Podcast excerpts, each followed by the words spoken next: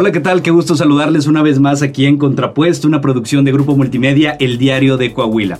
El día de hoy tenemos un capítulo muy especial que está dedicado al Día de las Madres. Aquellas mujeres que no únicamente nos dieron la vida, sino que nos brindan el amor más sincero y más puro que puede llegar a existir. Y para poder hablar acerca de este tema, el día de hoy nos acompañan dos mujeres extraordinarias, unas madres implacables, que con su historia de vida nos han demostrado que el amor, ese amor verdadero, no conoce límites. Así que les agradecemos muchísimo que nos acompañen el día de hoy. Tita Villarreal, Lorena González, bienvenidas, ¿cómo están?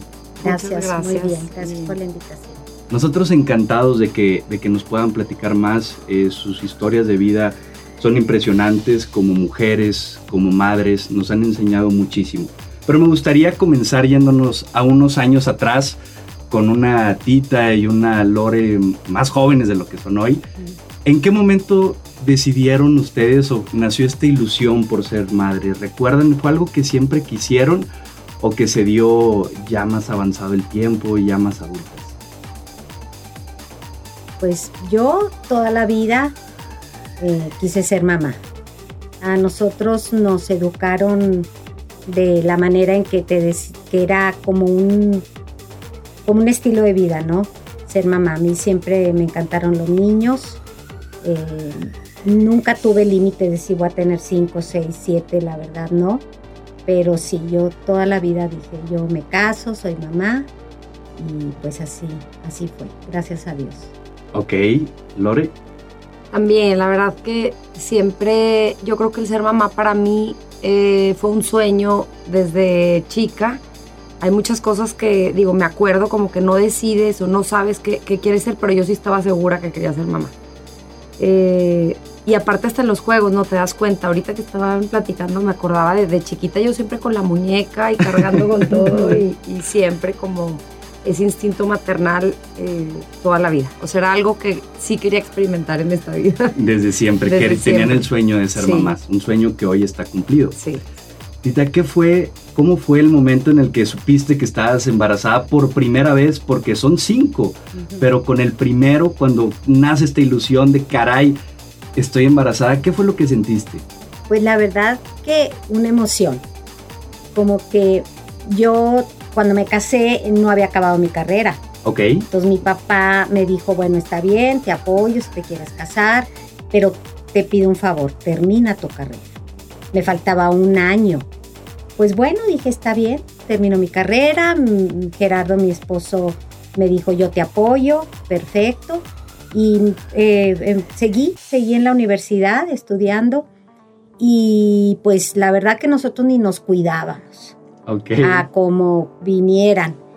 Y me acuerdo que el día de mi graduación, cuando me gradué ya de carrera, eh, me hice la prueba del embarazo y pues resulta que estaba embarazada. Y ese fue mi regalo para mi esposo el día de mi graduación. Ahí fue cuando usted le dijo. Ahí le dije que, estaba embarazada el día de mi graduación. Ese fue mi regalo para él de agradecimiento. Y pues no, estábamos súper ilusionados, emocionados, este, pensando en un futuro, en el amor, si iba a ser niña, si iba a ser niño. Este, el nombre, pues ya antes era, si era niño, como el papá, si era niña, como, la, mamá. No había de otra. Pero la verdad que fue algo increíble. Lo vivimos muy, muy, muy bonito, con mucha ilusión. Qué bonito. Y Lore, ¿tú recuerdas cómo fue para ti? Eh, pues la verdad que, digo, tenía 26 años, tenía muchísima ilusión de ser mamá. Nunca sabes, me acuerdo que como que no sabía si, si digo, cuando empiezas a tratar, pues no sabes si te vas a tardar, si no te vas a tardar. Es como muy incierto, ¿no? Y me pasó algo muy chistoso con, mi primera hija porque fíjate que yo supe porque empecé con muchos síntomas como si hubiera estado intoxicada. Ya después cuando supe, siempre me quedó esa duda como de, pero yo no dejaba de decir, siento que ella llegó a revolucionarme, te lo juro que, que hasta me avisó, o sea, me sentía, estuve a dos de irme al hospital. Wow. Que no me pasó. Entonces estaba, estaba en, en, Laredo y no dejaba de, de sentirme fatal, estaba, o sea, me pasó una cosa súper extraña, con una historia súper extraña, sí. Terminé, este, pues sí, me, me chequé si estaba embarazada porque me, me sentía fatal. Y yo decía, es que me embaracé mal me embaracé mal. me acuerdo, yo me embaracé mal. O sea, ¿cómo te vas a embarazar? Y yo, es que me embaracé mal, esto no puede ser un embarazo. O sea, me siento súper mal. Me embaracé mal y me embaracé mal y me embaracé mal. Pues como que se me juntó con una intoxicación o algo, este, ya no supe. Y obviamente, pues ya que, que supimos todos que estaba embarazada, pues fue una felicidad enorme, ¿no? Ahí medio se me olvidó, pero fíjate qué chistoso, o sea, siento que, que desde que llegó a mi vida, o sea, fue una cosa como que fuerte. Sí. Y, que algo que me movió. Los otros dos embarazos, porque son tres, ¿verdad? Son, son, tres hijos. Los otros dos ya no hubo ese Nunca me pasó eso. O sea, eso fue con mi primera hija, con Elisabetta. Fue, fue un tema de, de que así supe. O sea, me sentía fatal. Digo, yo no sé si... Y siempre me acuerdo de eso porque ya después cuando pasó toda la situación, pues digo, oye, qué chistoso que no dejaba de decir, me embaracé mal y me embaracé mal. no puede ser esto. Claro que con los otros dos nunca me pasó nada. Ok, seguramente sí se juntó algo ahí externo Sí, sí, sí traía, pero, pero también, eh, no sé, no sé, no creo, o sea, es algo, algo. Te preparó. Sí. Y en, el momento, porque existe esta, esta ilusión, este sueño, eh, la primera hija, el primer hijo, dicen muchas veces que al momento en el que tienes a la criaturita por primera vez en los brazos, te cambia la vida. ¿Fue su caso? Para ustedes fue un impacto grande. ¿Qué sintieron al momento en el que les dijeron, aquí está? Pues no, no es algo que no puedes describirlo, que es muy difícil este, explicarte como mamá lo que se siente el dar vida, ¿no? El tener un hijo que al mismo tiempo es tan hermoso, pero es un miedo. Empiezas a pensar, no sé, muchas cosas de porque todo es desconocido, ¿no? Es un mundo desconocido. Yo me acuerdo que yo no tenía teléfono en mi casa, no había líneas de teléfono, entonces yo decía, ¿y qué voy a hacer? ¿Verdad? Qué miedo estar sola con la criaturita, pero al mismo tiempo es una fortaleza que dices tú, ¿de dónde sale eso? El agarrarlo, cogerlo, bañarlo, limpiarlo, todo y cómo percibes las necesidades de tu hijo, si es un contacto, es, una compenetración increíble y pues es tremenda esa emoción y esa satisfacción con el paso del tiempo, cuando comienzan a llegar los demás hijos, ¿este miedo comienza a desaparecer un poco o se sigue sintiendo con cada uno cuando están recién nacidos? No, ya te vas haciendo como experto. Sí, ¿verdad? Ya, ya sabe por dónde. No, ya, ¿verdad? claro. Como que se, se agarra uno por la experiencia, ¿no? Más natural. Sí, todo es más natural y Exactamente, digo, el amor se va multiplicando, triplicando, cuatriplicando. lo tienes quintuplicándolo, pero ya es más sencillo en sí el manejo ¿no? de, las situaciones. Que se enfermó, ah, pues dale las gotitas y al primero, Rafa, el doctor, rápido, ya, ya con los demás vas tomando la Se van educando sola. más ligero, más, ligero. ¿Para ti cómo fue, Lore? Pues la primera fue, como te digo, fue algo fuerte. O sea, pienso que cada hijo es como eh, diferente siempre y pues yo siempre sentí como que entré con una universidad, ¿no?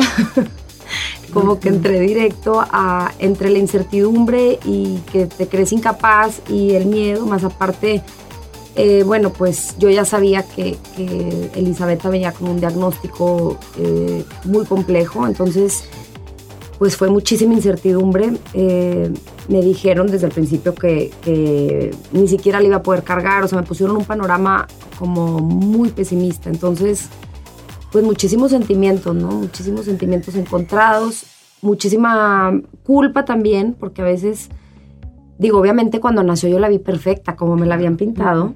Como está ahorita. Sí, sí, sí, pero yo, de verdad que fueron cinco meses, contando desde el cuarto, que, que pues me la imaginé, no sé qué me imaginaba. O sea, de entrada siento que estás embarazada y no te imaginas que va a salir un ser vivo, ¿no? Así tan perfecto. Claro. Y, y, luego para todas las cosas que me decían, pues yo me imaginaba, no sé. Entonces de repente nace esta niña hermosa, este, sus manos hermosas, perfectas, los pies perfectos, las piernitas, los ojos, la nariz, la boca, no. Derretida. y muchas veces en estas fechas, sobre todo, se habla acerca de lo bonito que es ser mamá, porque debe ser un sentimiento increíble el saber que dentro de ti se formó un ser humano que después tú vas educando, vas cuidando, lo vas viendo crecer y lo vas acompañando durante, esta, durante las diversas etapas de su vida. Pero no siempre se habla acerca de las dificultades o de los retos que también puede implicar las desveladas, los miedos, los berrinches que puede hacer, el corregirlos, todo lo, que puede conllevar el ser una madre. Ustedes dos en particular, Tita, Lore, vivieron momentos extraordinariamente retadores o adversos tal vez en su momento, de lo cual me gustaría platicar porque creo que es una gran inspiración para muchísimas personas. Quisiera comenzar, Tita, llega el 24 de agosto del 2014, un día que parecía ser como cualquier otro. Y lamentablemente Mari Carmen, tu hija, sufre un fuerte accidente en Mérida. Ella se encontraba estudiando psicopedagogía ya porque quería ayudar justamente a, a los pequeñines que tienen alguna discapacidad. ¿Cómo fue como madre recibir una noticia tan fuerte? Pues de momento no me acuerdo qué pensé, pero lo que me acuerdo es que yo le dije a Dios que se le entregaba. Para mí eso me dio mucha paz. Cuando nos dijeron que estaba muy grave, que nos presentáramos inmediatamente, en ese momento le dije a Dios, te la entrego, tú me la diste, te la entrego. Pero si puedes, déjame. Ese fue. Después fue como una especie de repasar la vida de ella. Empecé a recordarla de chiquita, empecé a recordarla cómo fue creciendo, cómo jugaba, lo que me decía, porque era, era una niña muy feliz, era una niña muy, muy auténtica y este, muy traviesa, muy traviesa después de que creció con cuatro hermanos, pues era muy traviesa, pero muy feliz. Entonces, todo el camino en el avión a Mérida em, estuve repasando su vida. No me la imaginaba cómo me la iba a encontrar, porque solamente nos dijeron eso. Entonces, este, sí fue muy difícil. Yo cuando llegué y verla ahí tendida, inerte, conectada a todo, le di un beso y le dije a Dios, aquí está, dame las fuerzas para salir adelante. Dame las fuerzas para poder aguantar este dolor. Y en eso, que mi marido y yo estábamos abrazados a la de ella, llega un sacerdote y nos dijo, quieren que le dé la unción a los enfermos, se presentó y le dije, claro, nosotros siempre fuimos un matrimonio de mucha fe y pues le dio los santos óleos y se fue el padre. ¿Cómo fueron los días siguientes, ya que usted estaba ahí con, con Mari Carmen, con su esposo, con la familia, y ver los pronósticos que en ese momento eran tan desoladores por parte de los expertos en la materia, de los médicos. ¿Y qué fue lo que usted dijo? No me voy a quedar con, con esos pronósticos y vamos a luchar. Claro, pues los primeros días del accidente, pues sí eran muy tristes, porque Mari pues estaba en coma. Y yo me, nos metíamos a verla cuando nos tocaban los horarios y yo lloraba ahí al lado de ella, lloraba y lloraba y lloraba. Hasta que un señor me dijo, ya no llores, porque Mari Carmen está asustada. Y yo, ¿cómo? Está asustada, no llores. Y desde ese momento dije, ni una lágrima más, enfrente de nadie, ni de mis hijos, ni de mi esposo. ni una lágrima. Y pues no despertó, no despertó y hasta que eran estudios y estudios y estudios y cada rato se la llevaban y se la llevaban, hasta que un día, después de creo que nueve, diez días, once más o menos, que el doctor nos citó, en, el neurólogo nos citó en su consultorio. Yo no fui porque me quedaba en el, me quedé en el hospital, pero fue mi esposo, mi papá, mi compadre y mi hijo Jerry. Y ahí el neurólogo les dijo, pues tengo que darles una noticia. Este, Mari Carmen tiene muerte cerebral. Les recomiendo que la desconecten porque va a vivir vegetal. Que venga su familia, sus amigos, se despidan de ella y desconectarla. Cuando llega mi esposo al hospital, llegaron blancos todos. Y yo dije, ¿qué pasó? Pero así, blancos, desencajados. Y me dice mi esposo, me dice que Mari tiene muerte cerebral, que la desconectemos. Y yo, no, no la vamos a desconectar. Y, él dijo, no, fue lo que le dije al doctor. Si su corazón late, hay vida, hay vida, el corazón está vivo. Entonces, este, pues en ese momento decidimos, ¿qué hacemos? Pues no hay nada que hacer aquí ya, pues vámonos a Monterrey ya no nos vimos, conseguimos doctores en Monterrey, conseguimos una ambulancia aérea y pues se preparó todo para irnos. Y llegaron a Monterrey. Y llegamos a Monterrey. Pero fíjate lo que, son, lo que son las diosidencias, lo que es Dios. A ella llegan los paramédicos y todo una noche antes, llega la ambulancia, van al hospital, pues nos dicen todos los, peligros, los riesgos, eh, la preparan todo, que firmemos de responsabilidad y de papás. Y al día siguiente a las 6 de la mañana en el hospital la suben a la ambulancia, vamos camino al aeropuerto, llegamos al aeropuerto, se baja el, el doctor, el paramédico y todo, y donde abre las puertas de la ambulancia, ¡pum!, abre los ojos. Y, el, el, doctor le decía, abrió los ojos, despertó, despertó. Y pues, pues imagínate, teníamos una emoción, yo creía, y aquí termina la aventura, yo ya agarro a mi niña y me voy. Este, pues desgraciadamente no fue así, pero el doctor nos dijo, no quiero que le hablen, que le, porque si la frecuencia cardíaca suba no sé qué, no podemos volar. Ok. Y este, ella tiene que ir tranquila. Y entonces, pues ya nos fuimos a Monterrey. Y este. Y pues ahí llegamos y otra vez estudios y estudios. Y pues ya ahí empezaron los pronósticos. Que no iba a hablar y yo decía, sí va a hablar. Que no va a caminar, pues yo sí iba a caminar pues que no va a poder ni comer. Y yo, pues iba a comer si era bien tragona. y que no va no sé qué, yo sí, todo. Siempre que nos daban un pronóstico, siempre dije sí, sí.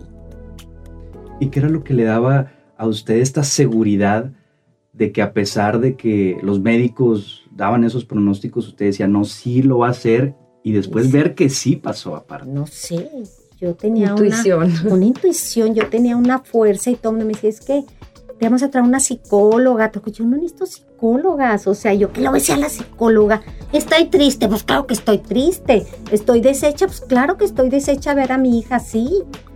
Pero voy a luchar. Y mi esposo y yo dijimos, le vamos a entrar con todo lo que sea de cariño, de amor, de atención, toda la familia, o sea, unidos, la vamos a sacar. Y mi marido había tenido como que un sueño, no un sueño, una cierta comunicación con un hombre que fue ahí con nosotros medio que se mete en el ser, que se mete como que en las mentes.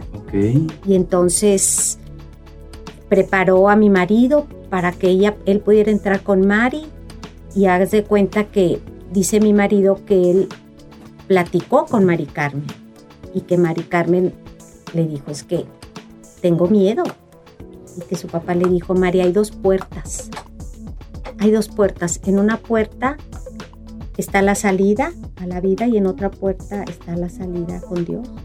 ¿Qué quieres hacer tú? Y que Maricarmen le dijo, no quiero, quiero, quiero vivir. Entonces, que le dijo su papá, ok. Que abrió la puerta y dice mi marido que era una escalera enorme, enorme, una escalera blanca hasta arriba. Y que le dijo, Mari, ¿quieres subir? ¿Quieres subir a por aquí? Le, que le dijo, sí, ok. Pues aquí vamos. Y atrás vengo yo, viene tu mamá, vienen tus hermanos. Aquí estamos todos contigo. Y dice mi marido que en ese momento, ¡pum!, se desconectó. Eso fue unos días antes, ¿eh? O un día o dos días antes de, de, venirnos a Monterrey. Y luego, pues no, yo no, yo no sé. Ya luego ya como que no lloraba yo, no podía llorar. Es más, ahorita no lloro casi, casi no lloro. Y ella tampoco. Ahorita te puede hacer pues casi todo, pero lo único que no ha podido hacer como humano es llorar. No llora, no le salen las lágrimas. Puede estar viendo una película triste y todo, y no llora. Es, lo único que falta que, se conmueva al punto de, llorar. Sí.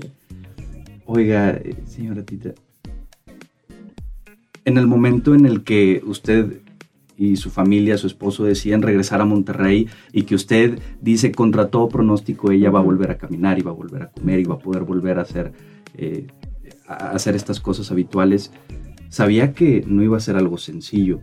¿Cómo, cómo fue el, proceso de las terapias y de acompañarla en todo este camino para que ella pudiera recuperar eh, el habla, la movilidad, el escucha que usted me comentaba?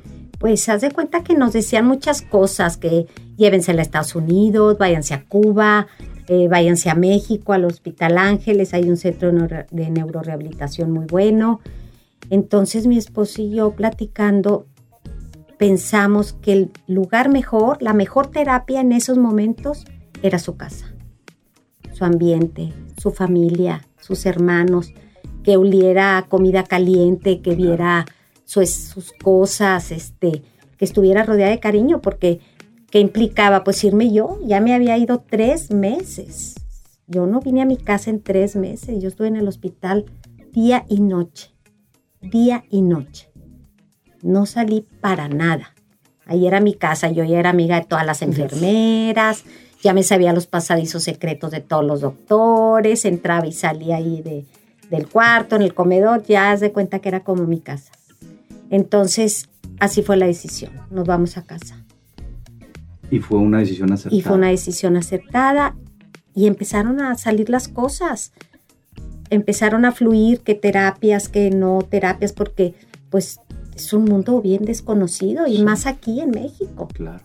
¿Verdad? Es un mundo muy, muy desconocido y pues nos asesoramos mucho en el CRIT, que fue donde, el primer lugar que asistimos a terapias que Mari Carmen llegó a ir también a apoyar ah, ahí, ¿verdad? Sí, ella fue voluntaria y ayudaba y a los teletones, ella amaba, amaba el CRIT y quién iba a pensar que un día ella iba a ser paciente, porque inclusive, pues el CRIT está hecho para niños pequeños. Entonces nosotros hablamos con Herminio y le dijimos, bueno, acéptenla como paciente externo, yo pago. No me importa, yo pago lo que tenga que pagar, pero la, verdad es que es un centro que tiene unos super aparatos, lo más moderno, no los encuentras en ninguna parte en México más que en los CRIT. Este, y Herminio dijo, déjenme veo, entonces em, checó todo eso y fue la primer paciente externa en todo México, Mari. ¿Y cómo fue para usted el ver esa evolución y ver que, que Mari con su trabajo, con su esfuerzo y con el apoyo de usted y de la familia, rompió con esos límites que en algún momento quisieron poner los médicos diciendo, no, no se va a poder, y demostrando que sí, que sí se podía. Pues ha sido como un milagro por etapas, haz de cuenta. Yo hubiera querido un milagro así, yo le decía a Diosito, saca tu varita, tú puedes, pues ¿qué te cuesta? Pum, y ya, Mari, camina, Mari, habla. Pero pues no, Dios quiso regalarnos un milagro por etapas y hemos disfrutado y hemos festejado cada logro, ¿no? De ella, lo que ha logrado hacer. con mucha alegría y emoción y no doblamos las manos y sabemos que vamos a seguir todo para adelante. Me comenta que usted siempre y su familia siempre han sido personas de mucha fe, que la fe les ha ayudado a tener mucha fortaleza, el, ponerse en manos de, Dios, como lo decía hace unos momentos. En algún momento de, de, este momento tan complicado, sobre todo al principio, ¿usted dudó de su fe o al contrario le sirvió para, para fortalecerla? No, creo que a mí me sirvió para, para fortalecerla. Sí me enojé, sí me enojaba y sí le decía a Dios, ¿por qué ella si era tan buena, Mari? Pues misionera de corazón. ahorita lleva 28 años de misiones, 28 años sin parar.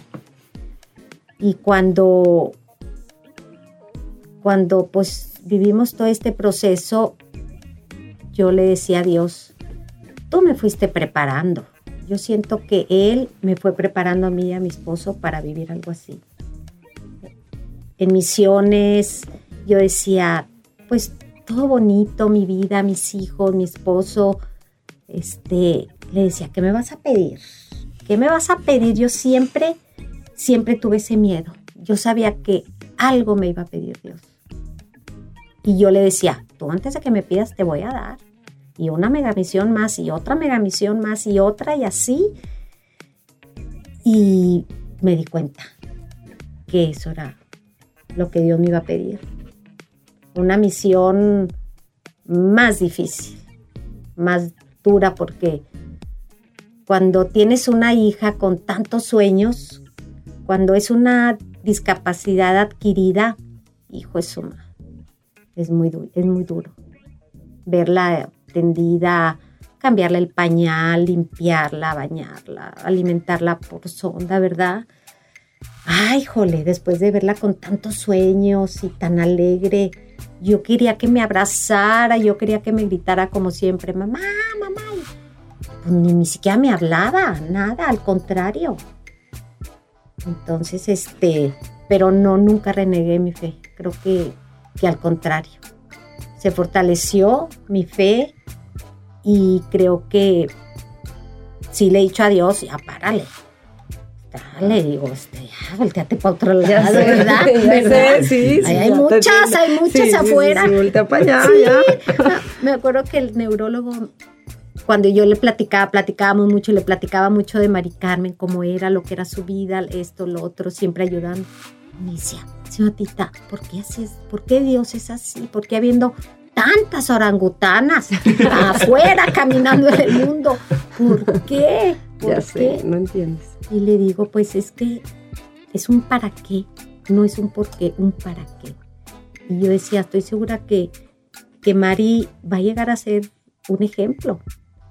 Y lo es. Y lo es. Y aunque ella me dice a veces, yo no quiero ser ejemplo, me dice, yo ya qué Dice, ya pasaron nueve años que de repente le invitan a un colegio a hablar sobre sus testimonios. Y ya, qué dice mamá? Ya, ya pasaron ocho años, este, ya no quiero ser ejemplo.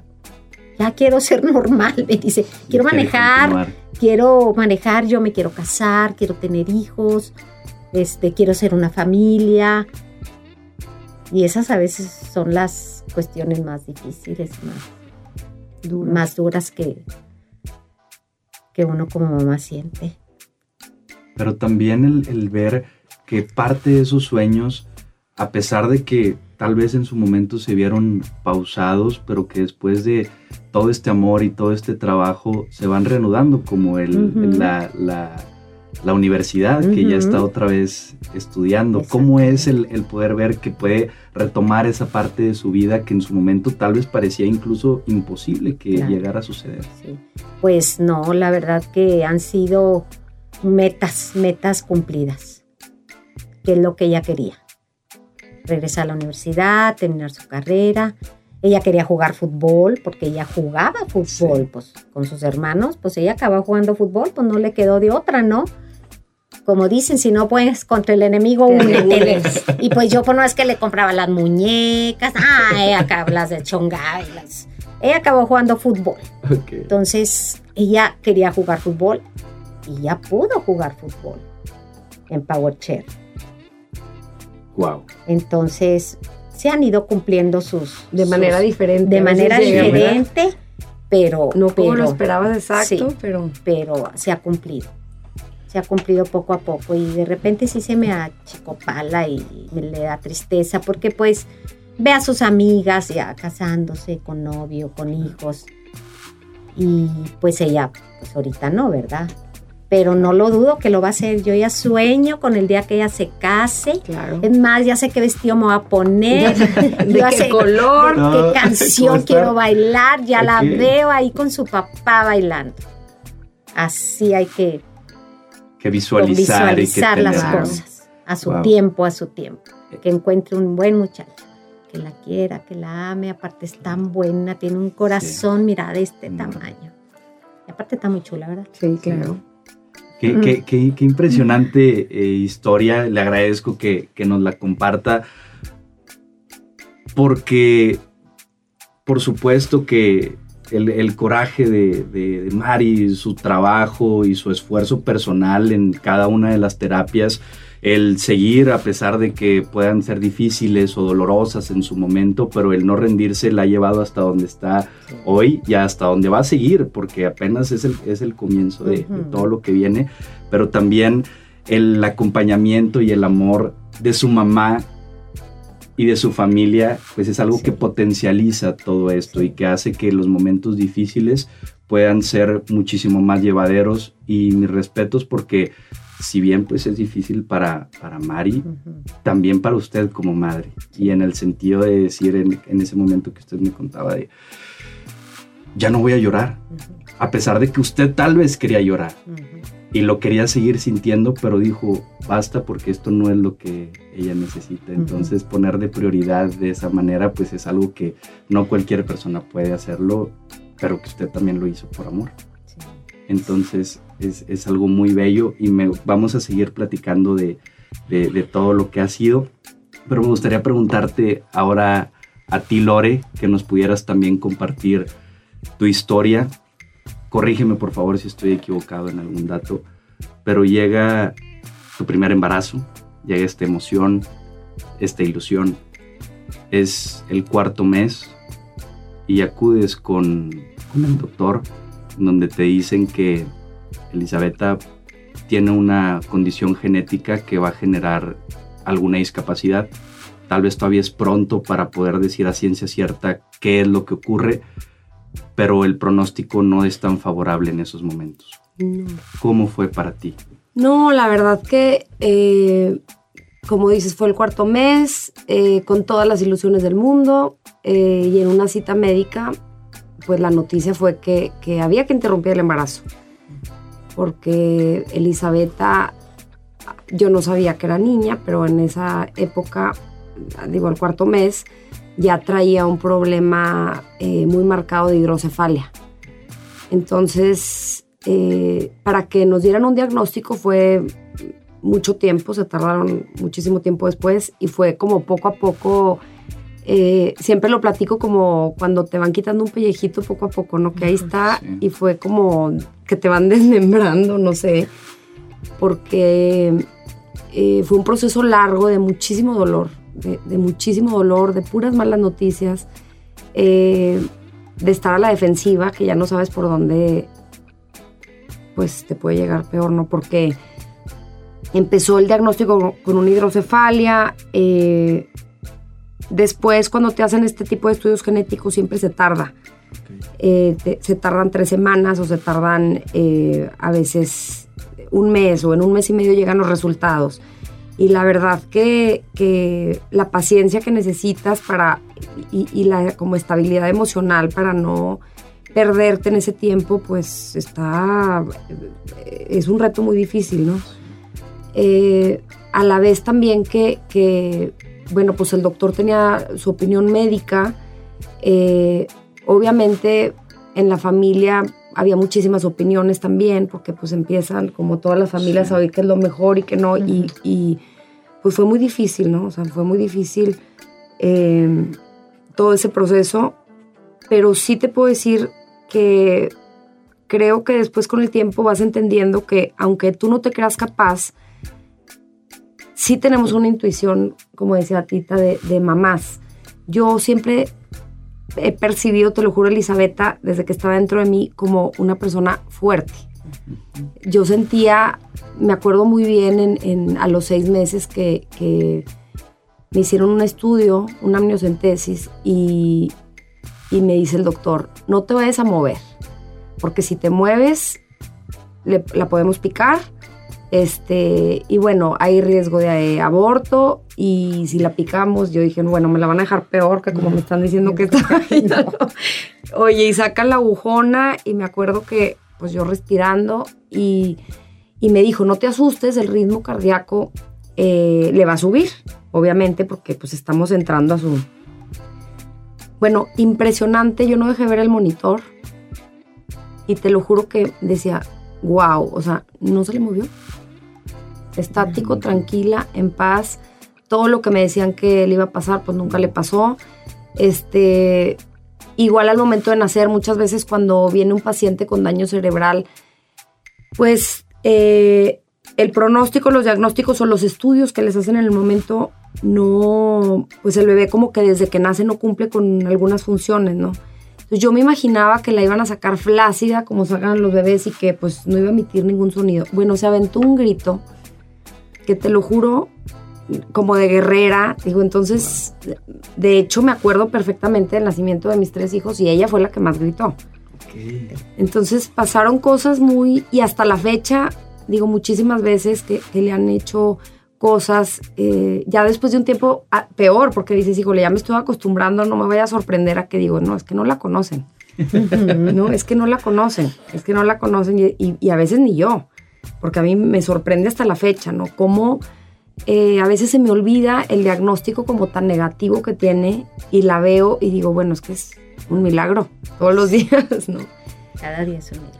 Y, bueno, pues la vida con ella así ha sido, ¿no? Ha sido un acompañamiento. Eh, acá en este caso, pues Elizabeth nació así, pero pues es duro porque aprendes como a, estar con una realidad o, amarla como es. En, este caso, pues es mi hija, yo la adoro, yo la amo.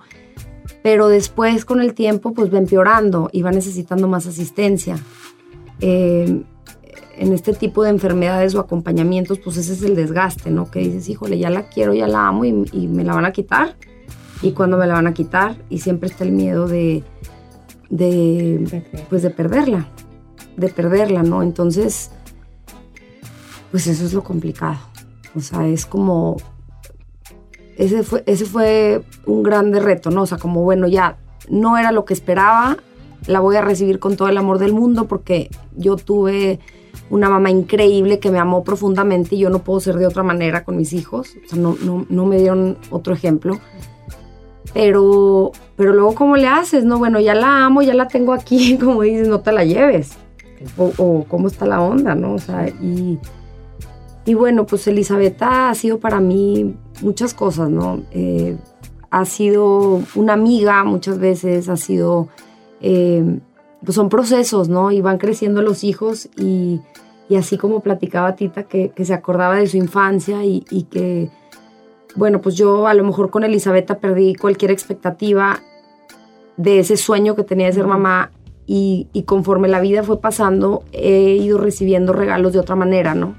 ahora hizo su primera comunión. Nunca pensé que le iba a ver vestida de blanco, yo ya sentía que era la boda, y la vas gozando de, otras maneras, ¿no? Claro. De otras maneras vas gozando como, como lo que sí puedes tener, lo que sí puedes tener, y, y bueno, ha sido una compañera eh, este, increíble, o sea, increíble, te, prometo, de vida. hemos sido, yo creo que las dos, eh, muchos roles, ¿no? En, la otra y, está, pues definitivamente no es lo que esperaba, pero, pero pues no lo cambio. qué, qué belleza de historia, Lore, y es que lo podemos ver a través de las redes sociales, incluso ese amor, ese cariño tan grande que le tienes, ese acompañamiento, la inspiración que ella ha sido para ti, por ejemplo, en el cuento, eh, pero también la inspiración que tú has sido para ella y para muchas otras personas. Quisiera regresarme un poco, Lore, al momento en el que el doctor te da ese pronóstico y que te dice que lo mejor es interrumpir el embarazo. A veces puede faltar delicadeza incluso en, las partes médicas para, para dar esa clase de, noticias. ¿Qué pasó por tu mente en, en, ese momento? Dijiste, por supuesto que no, eh, vamos a darle hasta el final como Dios quiera, como la vida quiera. Pues la verdad que en ese momento no, no íbamos a tomar una decisión en ese momento. Eh, ya después platicamos el papá de Elizabeth y yo y fue un tema como, pues como venga, ¿no? Como que creo que, que no lo dudamos. Eh, fue un tema de, yo me acuerdo que pensé, no sé por qué, porque luego así te pasa en la vida, ¿no? Y se me vino un ejemplo que no se me olvida y yo decía, bueno, es que mi lógica fue, ¿por qué? Digo, tú vas en la, por la calle y está un jardín y no vas arrancando cualquier planta que veas que viene como defectuosa. O voy caminando en la calle y veo un perro con tres patas, no lo voy a patear. O sea, como por qué me están pidiendo que para el lado médico me están diciendo que mi hija viene mal a lo que debería ser o a las expectativas que todos tienen y quién soy yo, no soy Dios, como para interrumpir una vida o como para tocar y manipular esa vida. Y además, la realidad es que la vida es muy sabia. Eh, eh, ¿Cuántos casos de mamás que, que, bueno, los embarazos no se logran? Eh, la verdad es que si a mí no me hubieran dicho que Elizabeth venía con algo, yo tuve un embarazo prácticamente normal, fuera de lo que les platiqué, que cuando me embaracé me sentía de la patada, intoxicada, intoxicada pero fue un embarazo sano. No estaba en cama, no, no, no, no. si no me dicen que Elizabeth viene con una situación, yo no me hubiera dado cuenta. Y, y bueno, así es la vida. La realidad es que también en todo este camino, pensando que Elizabeth ya se va, y ya se va, y ya se va, mucha gente a, nuestro alrededor se ha ido, ¿no? Sí. Entonces sí he sido muy consciente de, no perderme como en ese miedo también, porque pues se te va la vida por, por un miedo... Eh, mira, eh, ha sido un regalo también el tener a Elisabetta porque la verdad es que es un recordatorio constante de que hay que vivir la vida intensamente y no sabes eh, pues cuándo se te acaba, ¿no? Y ella ha sido ese recordatorio, pero para mis dos hijos también, para gozarlos más, para toda la vida en general. Y, pues es uno de los regalos también, es un recordatorio, pero es un regalo. Y obviamente me angustio y la paso fatal algunas veces, o sea, porque digo, ahora en diciembre se puso terrible. Pero, pero, pues qué aprendizaje o qué enseñanza me deja, ¿no? Como eso. Y, y creo que al final, pues es lo que trasciende de ella, ¿no? Lo que, lo que tienen sus hermanos y pues todo lo que hemos aprendido, ¿no? Lore, vemos todo esto que, tú, que tú nos platicas y que es muy bonito verlo y cómo te expresas y todo lo que te ha enseñado Elisabetta. Pero en estos momentos difíciles, como en diciembre, o cuando existía la incertidumbre que no sabían y que los pronósticos eh, eran muy reservados o no eran claros, ¿de dónde tomabas fuerza para poder eh, continuar con todo, con tu vida? Porque digo, aparte de madre, está Lore la persona. Claro.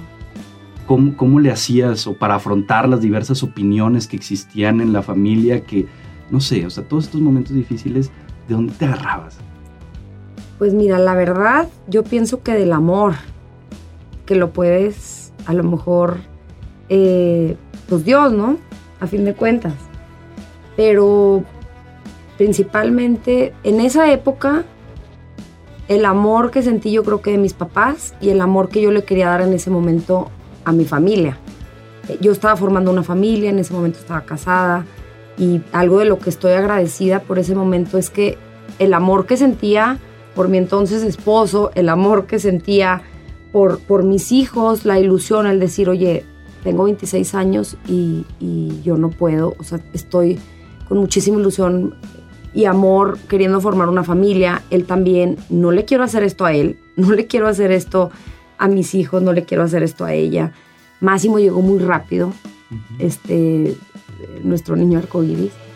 Y en ese momento eso. Después, como te voy diciendo, yo creo que, que em, pues a fin de cuentas, son decisiones, ¿no? A todos nos pasan cosas buenas y malas. Y pues tú tienes que decidir, oye, necesito ayuda, yo ocupo esto. O sea, no quiere decir que algunas personas tengamos, este, cuando dicen que me cae bien gordo, ay, es que Dios le manda a sus mejores guerreros. no, no, no, no, no, ¿Cuáles mejores guerreros? Yo nunca quise ser una guerrera y yo ya sí, ya, la, ya como el meme este de ya, agárrate otro guerrero para el 2023. O sea, ya, basta, basta. Sí, No, ya, por favor. Sí, ya, ya, ya, ya. Tu mejor guerrero, Diosito, el 2023, no. pero, pero, pues va cambiando la vida, te digo, y sí vas decidiendo. Digo, tú decides. Eh, yo no te voy a decir que, que mi experiencia desde que fui mamá definitivamente el tener a Elisabetta me afectó en todas las esferas de mi vida.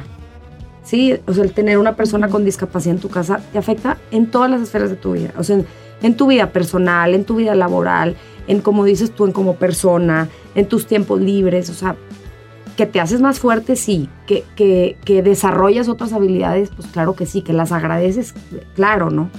Pero, pero pues no es fácil, ¿no? Y te deja muchos regalos también que, a lo mejor otras personas sin tantos retos pues no, no los pueden entender y no los pueden recibir, ¿no? Sí, es un giro. 360 grados te cambia la vida. En todas las esferas de tu vida, ¿no? O sea, te digo, bueno, años después, después de eso, pues yo tengo tres hijos, este, ahora mi dinámica familiar es diferente, eh, eh, los tiempos con Elisabetta, su salud no es la misma de hace años, digo, ahora que dice este diciembre, eh, pues la vida va muy rápido. Mira, a mí desde diciembre para acá llevo cuatro meses adaptándome al oxígeno, que ya llegó para quedarse. Y estaba yo con un duelo porque ya el oxígeno llegó para quedarse y todavía tenía dos meses traumada. No sé por qué ahora me costó esta vez más que porque cargamos muchísimas cosas. Y la semana pasada, este, pues ya me dieron la noticia que va a necesitar un ventilador no invasivo además de eso, ¿no? Entonces ya se me olvidó el oxígeno, ¿no? Y ayer ya me estaba riendo con una amiga porque le digo, es que no me da tiempo de tener duelos a mí porque me traen enferma. y no me puedo quedar atrás. O sea, estoy llorando por una cosa y ya se te presentó otra y, el niño trae el otro, trae sus temas y la vida sí, tienes que estar para ellos. Y pues así es, la maternidad. y, y aparte, pues encuéntrate tiempo para tu vida personal y pues, lo que a ti te gusta y vamos. Entonces, este pues definitivamente el ser mamá pues es una responsabilidad muy grande, de mucha dicha y amor, pero, pero eh, pues nadie dijo que era fácil. Y, justamente como lo acabas de, mencionar, porque reitero, muchas veces se ve el lado bonito y el lado amable, pero requiere de muchos retos, de dejarse a un lado tal vez en ciertos puntos para poder eh, educar de la mejor manera y para poder acompañar y para poder eh, tratar de hacer que los hijos cumplan con sus sueños, verlos felices, verlos acompañados, que se sientan amados, pero también no deja de existir la tita persona, la lore persona y que tampoco hay que descuidar tanto porque pues somos seres humanos que también necesitamos nosotros de este amor y de este acompañamiento. ¿Qué es lo que mencionaban ahorita de, del cambio de 180 grados que puede llegar a existir en la vida, ¿qué, creen que es lo que más haya cambiado de la Tita y la Lore antes de ser madres y las que son hoy? ¿Qué creen que ha impactado? ¿Cómo creen que ha impactado la maternidad en ustedes, no solo como mamás, sino como personas? Pues yo pienso que es un desbordamiento de amor. Es un dar, dar, dar, dar, dar. La mamá es dar, dar, dar, dar, dar toda la vida. Mañanas, tardes y noches. Entonces, si te olvidas de ti, creo que como fuimos educadas nosotros era una entrega 100%.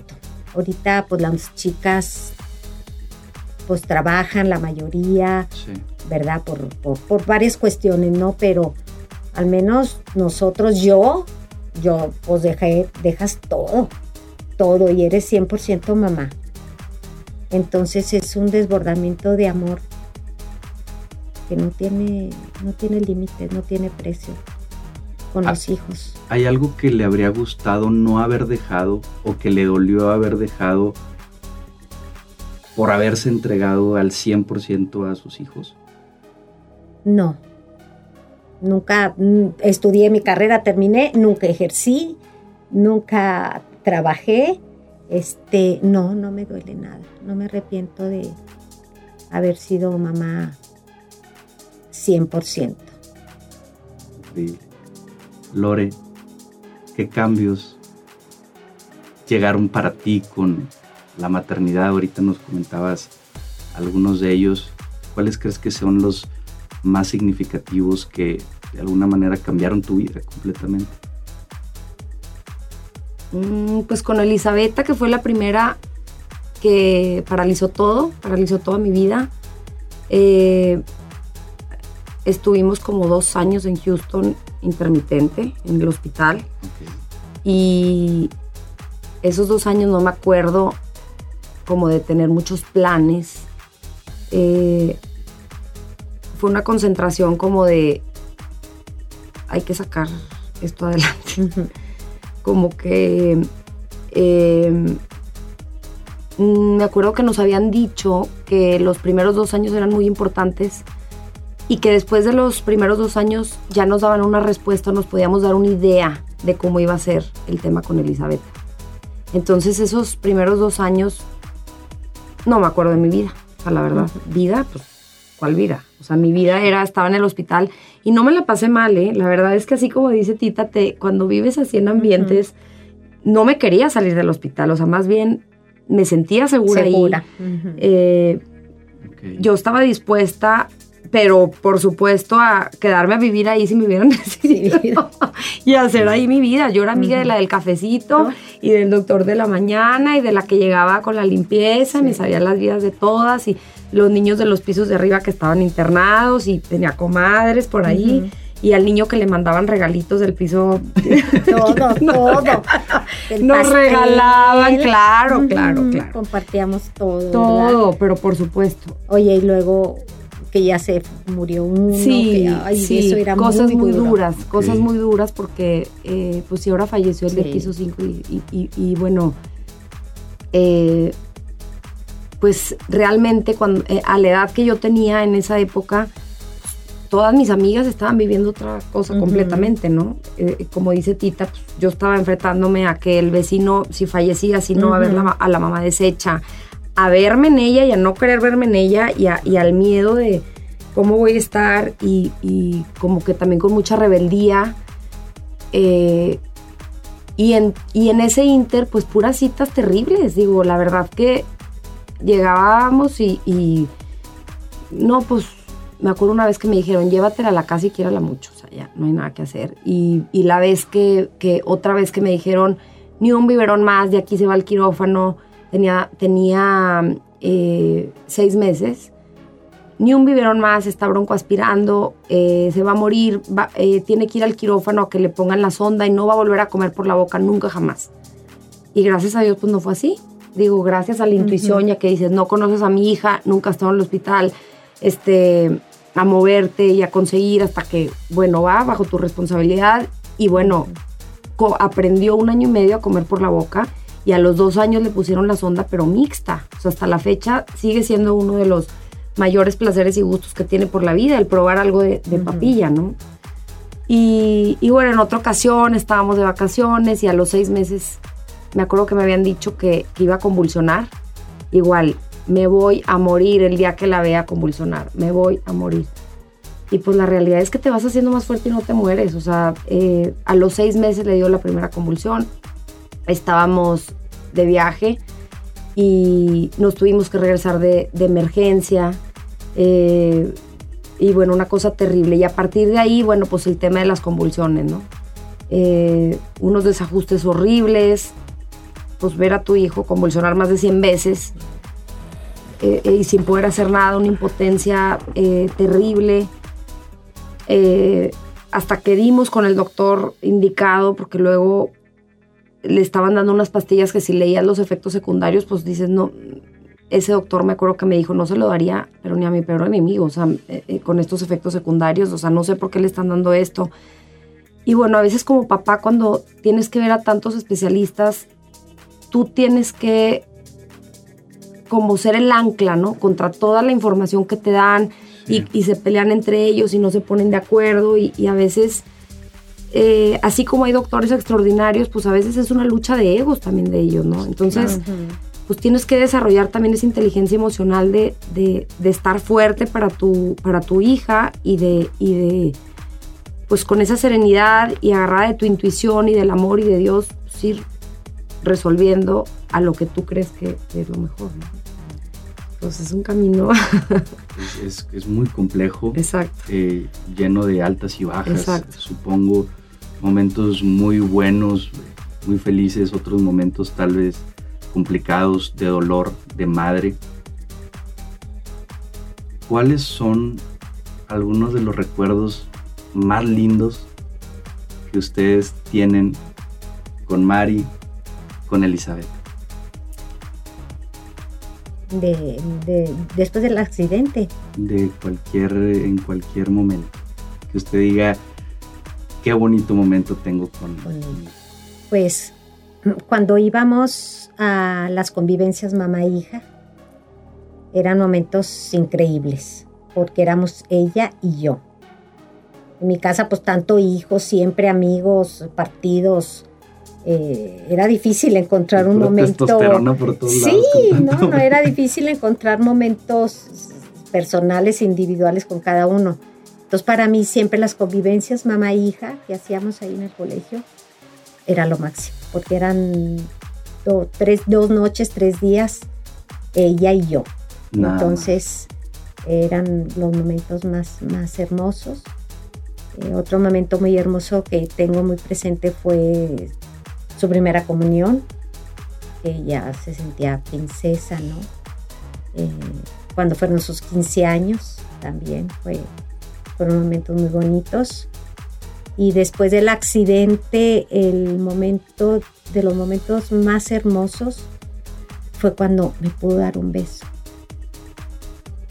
Yo todos los días le decía a Dios, quiero que me dé un beso.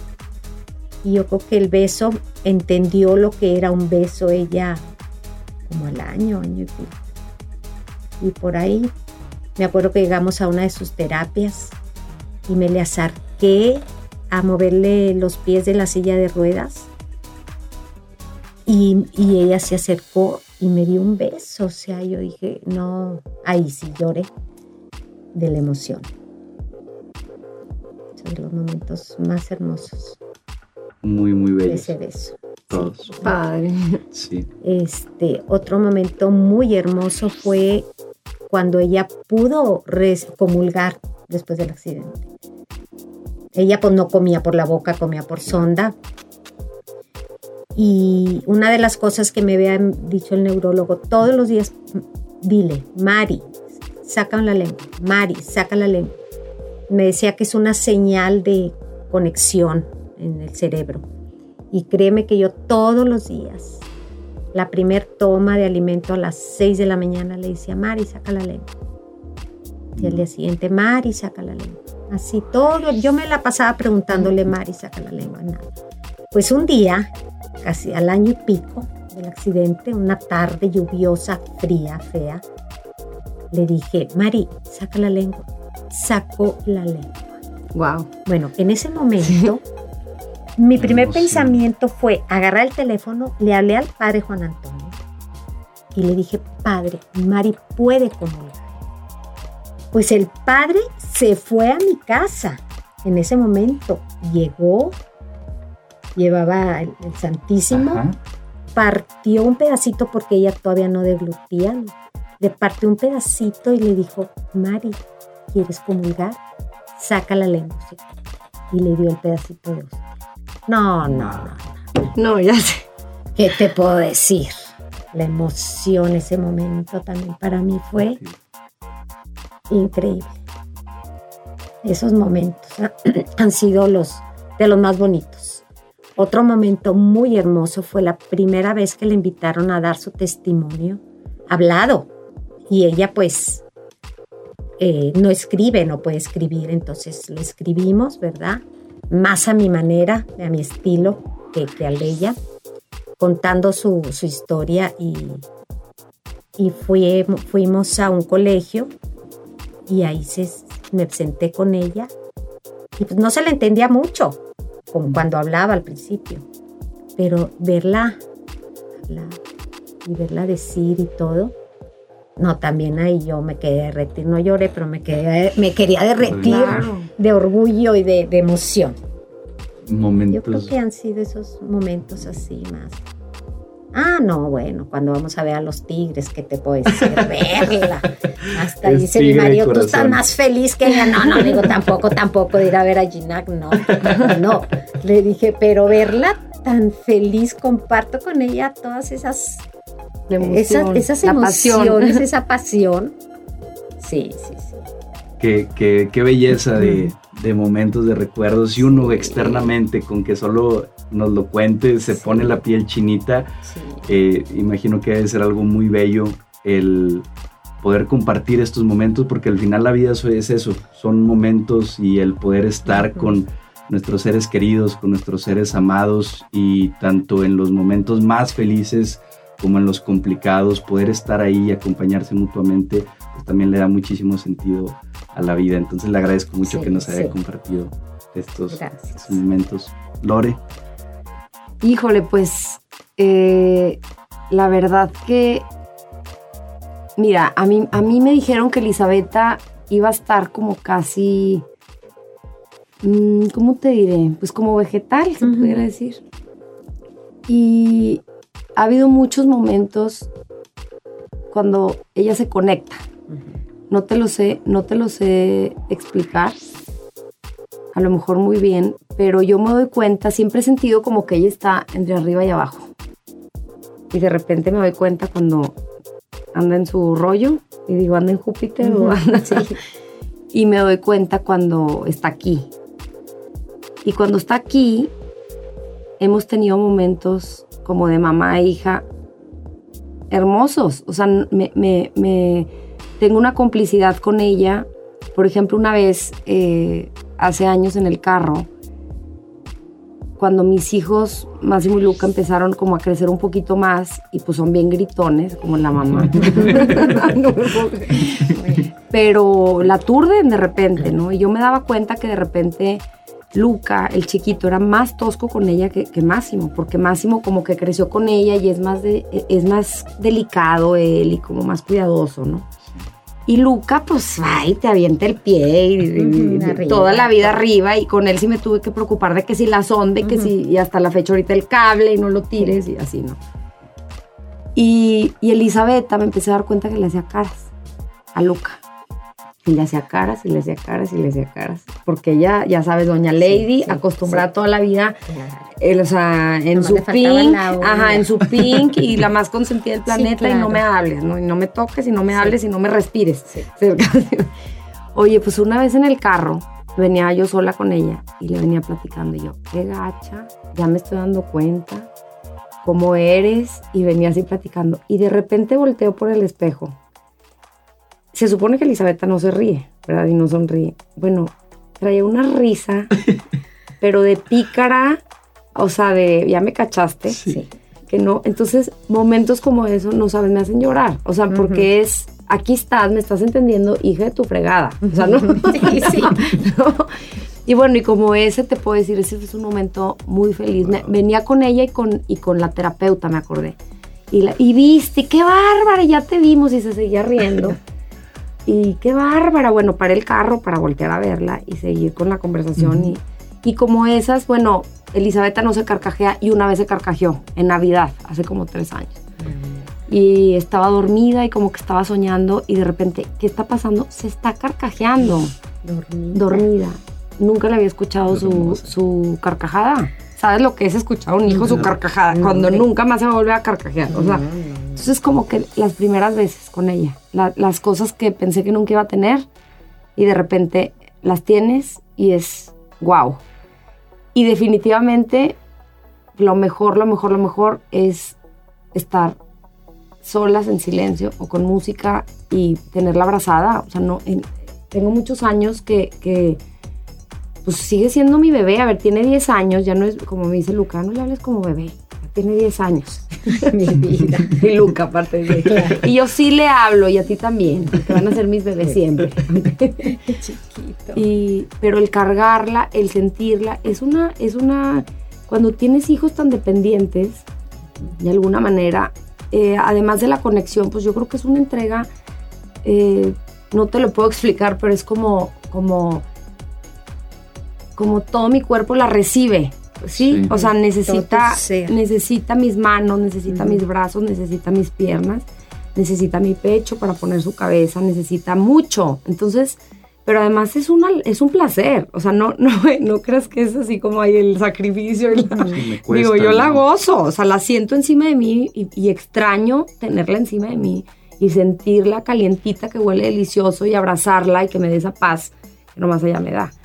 Entonces no es, está larga y larga, larga y no sé quién salió porque yo mido un, unos 58. Y lo que le Eh, sí, muy, muy alta, pero cada vez ocupa, así como te estoy diciendo, o sea, el abrazarla me requiere todo mi cuerpo. y es eh, mágico, o sea, me da, es un regalo que es como mi lugar de paz. ¿no? Pues quiero llegar ahí. Qué, qué momentos tan, tan bellos, tan Y tan increíbles. Exactamente, porque a veces pensamos que, que los momentos más importantes y más lindos son los eh, que requieren de, de mucha Sí. paramaya o que son Ujú. muy fuera de lo cotidiano, cuando en estos momentos cotidianos, pequeños y simples se esconde lo más bonito de la vida. Entonces el que lo puedan compartir de esa manera con sus hijas y con sus hijos en general, Claro. pero particularmente con sus hijas, porque aparte son las únicas mujeres de, de- Sí, de- de los dos, Sí. este, y que puedan tener esa conexión madre e hija es algo muy, muy bonito.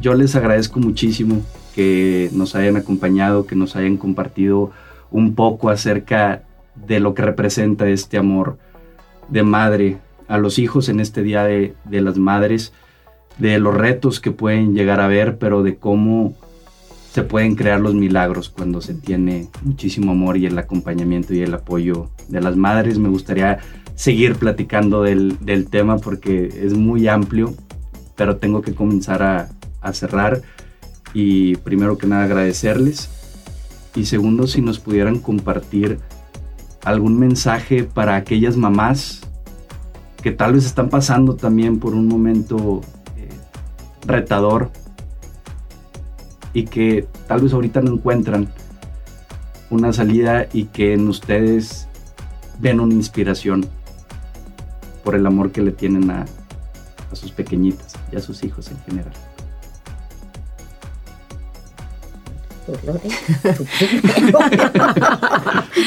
Pues eh, que no se sientan solas eh, en este viaje de la maternidad.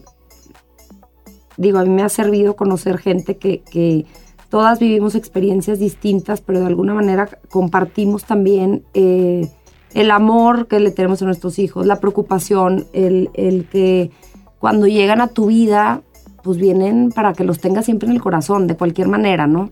Eh, me sirve también siempre mucho pensar que, que si otras mujeres han podido, pues ¿por qué nosotras no, no? No, no somos ni las primeras ni las últimas con, con viviendo experiencias que no esperábamos. Eh, lo que pasa es que a veces se nos olvida que cuando inicias en este viaje, pues estás abriendo una caja de sorpresas. No sabes, es un acompañamiento donde tienes que soltar la expectativa. No creo nada más que en un tema de discapacidad. Soltar la expectativa de la hija o del hijo que pensabas que ibas a tener para abrazar al que sí tienes y a la realidad que sí tienes.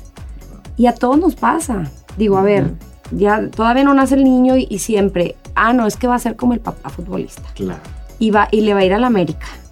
Y el niño quiere ser bailarín. Ya. Vio la de Billy Elliot y el niño quiere echarse piruetas y, y la familia frustrada porque el niño, ¿no? Entonces, creo que, que se nos olvida eso. Digo, no venimos a, a la vida a, a, a qué vienes. Digo, tienes hijos por amor y porque quieres dejar buenos seres humanos en el mundo y pues hay que acompañarlos y a que saquen sus mejores versiones como te toque, ¿no? Así sea un niño enfermo en tu casa, eh, a mí de alguna manera me ha servido aprender que, que mis otros hijos también aprenden de ella, ¿no? Entonces están desarrollando también habilidades que, que espero los van a hacer mejores seres humanos. Qué bonito, gracias. Pues yo les diría a las mamás que, que nunca pierdan la esperanza, que siempre hay una luz que te va mostrando el camino. Que traten de mantener unidos a, a sus hijos ante cualquier situación que pase, porque siempre pensamos pues que todo va a ir pintando color de rosa cuando se presentan en la vida situaciones difíciles y duras, pero que tus hijos, los hijos nunca te van a dejar. Te puede dejar amigos, te puede dejar el esposo, te puede dejar, pero tus hijos nunca te van a dejar. Es que siempre tratar de mantener a los hijos unidos y que busquen, que busquen la luz. Siempre hay una luz en donde sea y como sea, que busquen, que busquen esa luz. Y bueno, en el caso mío, en el caso de Lore, pues que se agarren de Dios. Porque una cosa de estas no está fácil. No está fácil. Y te pueden decir, es una guerrera, eres quien sabe qué, te pueden decir mil cosas. Pero el agarrarte de algo, en este caso yo de Dios, tú de Dios, para sacar esas fuerzas, es bien importante tener una estafeta. Muchísimas gracias eh, por compartirnos estos mensajes, señora Tita Villarreal, Lore González, gracias por acompañarnos, por demostrarnos este amor de madres y de cómo puede trascender cualquier límite y se pueden lograr milagros siempre que exista este amor. Muchísimas gracias por compartirnos parte de su testimonio. Gracias por inspirarnos, gracias por motivarnos y por demostrarnos que se puede siempre, que hay amor. Muchísimas gracias. Gracias, a ti, por, la invitación. Nosotros, nosotros encantados y gracias a toda la gente que nos estuvo escuchando aquí a través de Contrapuesto. Felicidades a todas las mamás, en su día. Gracias por todo, particularmente también a mi mamá. Gracias por tanto. Te mando un besote, madre. Y a todas las madres que de verdad lo dan todo por, por sus hijos. Dicen que no hay amor más puro, más sincero que el de la madre y creo que es cierto. Aquí tenemos dos grandes ejemplos y se puede ver todos los días. Entonces, muchísimas gracias. Cuídense mucho. Nos vemos, nos escuchamos en la próxima. Bonito día. Feliz Día de las Madres.